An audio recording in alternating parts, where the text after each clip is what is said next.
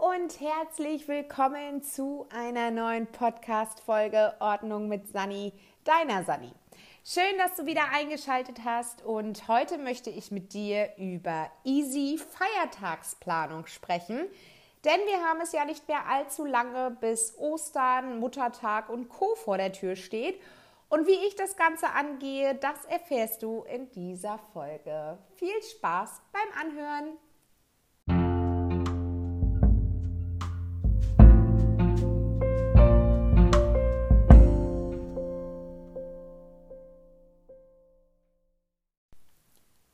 Wie schon erwähnt, haben wir es nicht mehr lange hin, bis Ostern vor der Tür steht, aber auch all die anderen Feiertage reihen sich wie Muttertag, Pfingsten und Co. Und ich möchte dir heute erzählen, wie meine Feiertagsplanung ganz easy läuft. Denn wichtig ist natürlich, dass man die Zeit, die man bis dahin hat, auch äh, noch gut nutzt, um alles unter einem Hut zu kriegen. Fangen wir also mit Schritt Nummer eins an. Überlege dir, was du machen möchtest. Das gilt tatsächlich für alle Feiertage. Möchtest du zu Hause verbringen?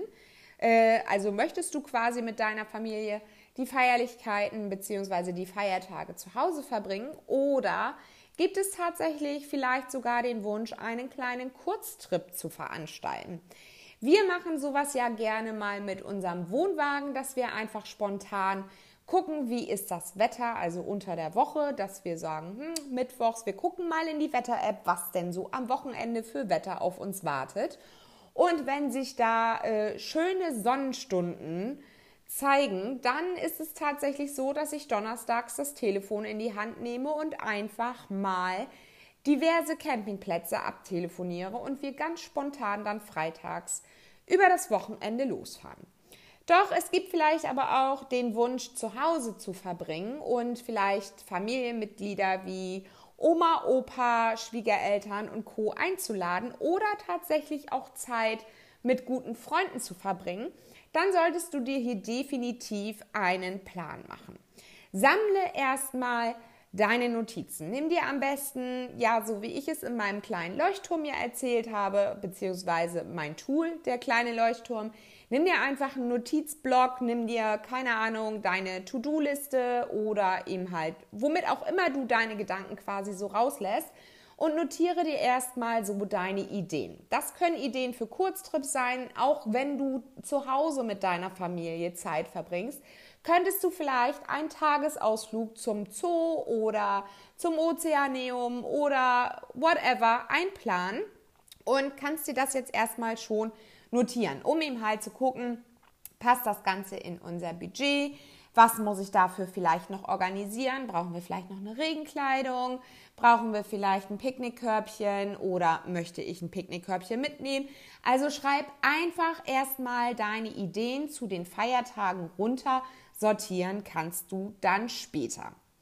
Der nächste Punkt ist gerade jetzt so zu Ostern und zum Muttertag. Möchtest du Geschenke verschenken? Und wenn ja, an welche Person? Auch dies notierst du dir in dein Notizbuch, äh, also wo du auch gerade deine Gedanken zum ersten Punkt notiert hast. Da schreibst du eben halt auch einfach runter, wen du beschenken möchtest und in welcher Höhe du das Ganze machen möchtest.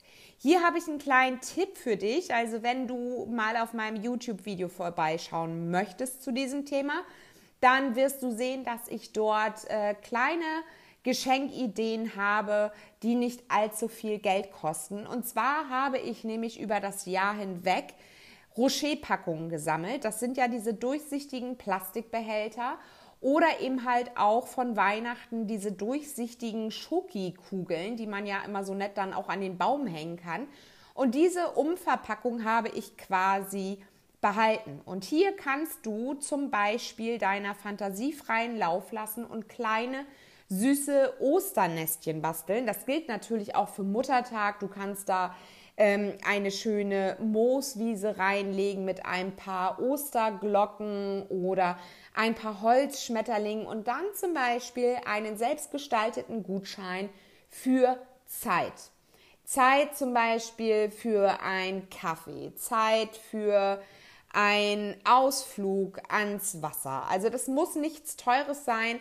Ähm, das kann auch ein netter Spaziergang sein. Das kann aber auch ein Gutschein sein, wo du jemanden unterstützen möchtest und zum Beispiel sagst, Gutschein für ich wasche dein Auto oder Gutschein für ich koche für dich und du musst einen Tag lang nicht kochen.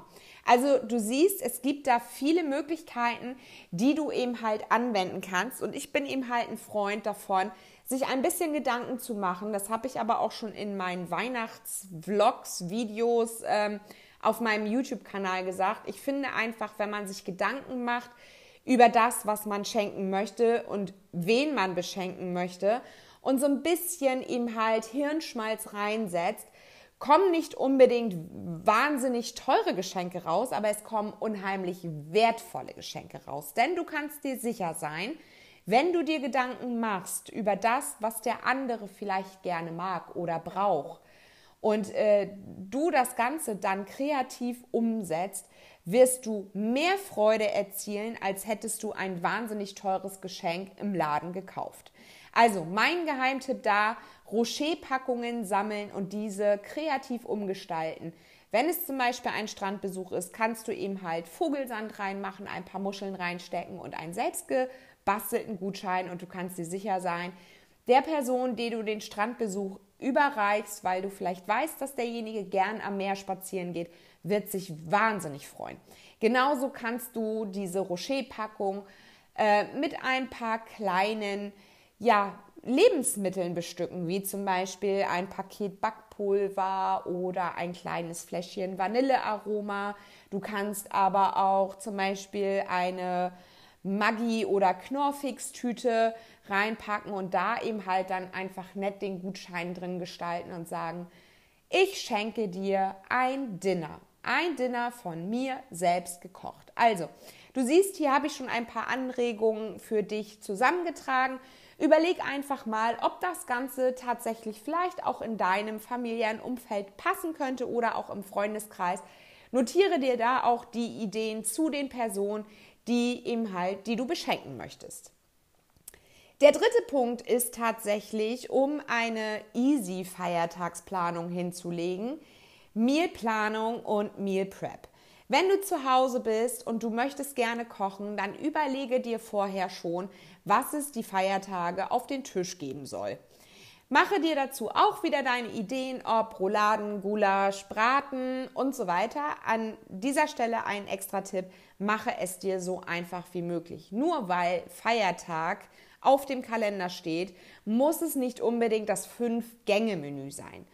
Aber wenn du es dir eben halt schön machen möchtest, rate ich dir da auch Meal Prep zu betreiben. Du kannst jetzt schon die Rouladen vorkochen, fertig garen und dann einfrieren und brauchst sie eben halt vorher nur einen Tag vorher auftauen, erhitzen und schon hast du eben halt ein leckeres Feiertagsmenü. Also gucke auch da, was du dir für Rezepte raussuchst, ob du vielleicht ein Eis schon vorbereiten kannst, was du dann einfrierst oder ob du eben halt eine Suppe vorkochst und so weiter, so dass du eben halt wirklich nur noch an den Feiertagen kleine Handgriffe zu erledigen hast, wie zum Beispiel Knödel kochen oder oder oder.